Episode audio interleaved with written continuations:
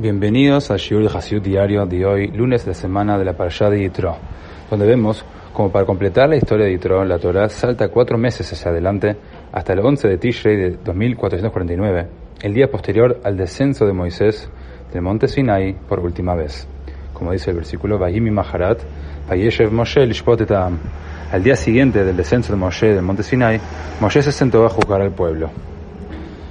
En Fabrengen del año 5742, el Rebbe nos enseñó que cuando nuestras vidas espirituales parecen fluir llanamente, podemos pensar que hemos superado los obstáculos de la vida y nos podemos sentar de brazos cruzados y relajarnos. Para ver la respuesta apropiada a este sentimiento, solo necesitamos mirar el ejemplo de Moshe.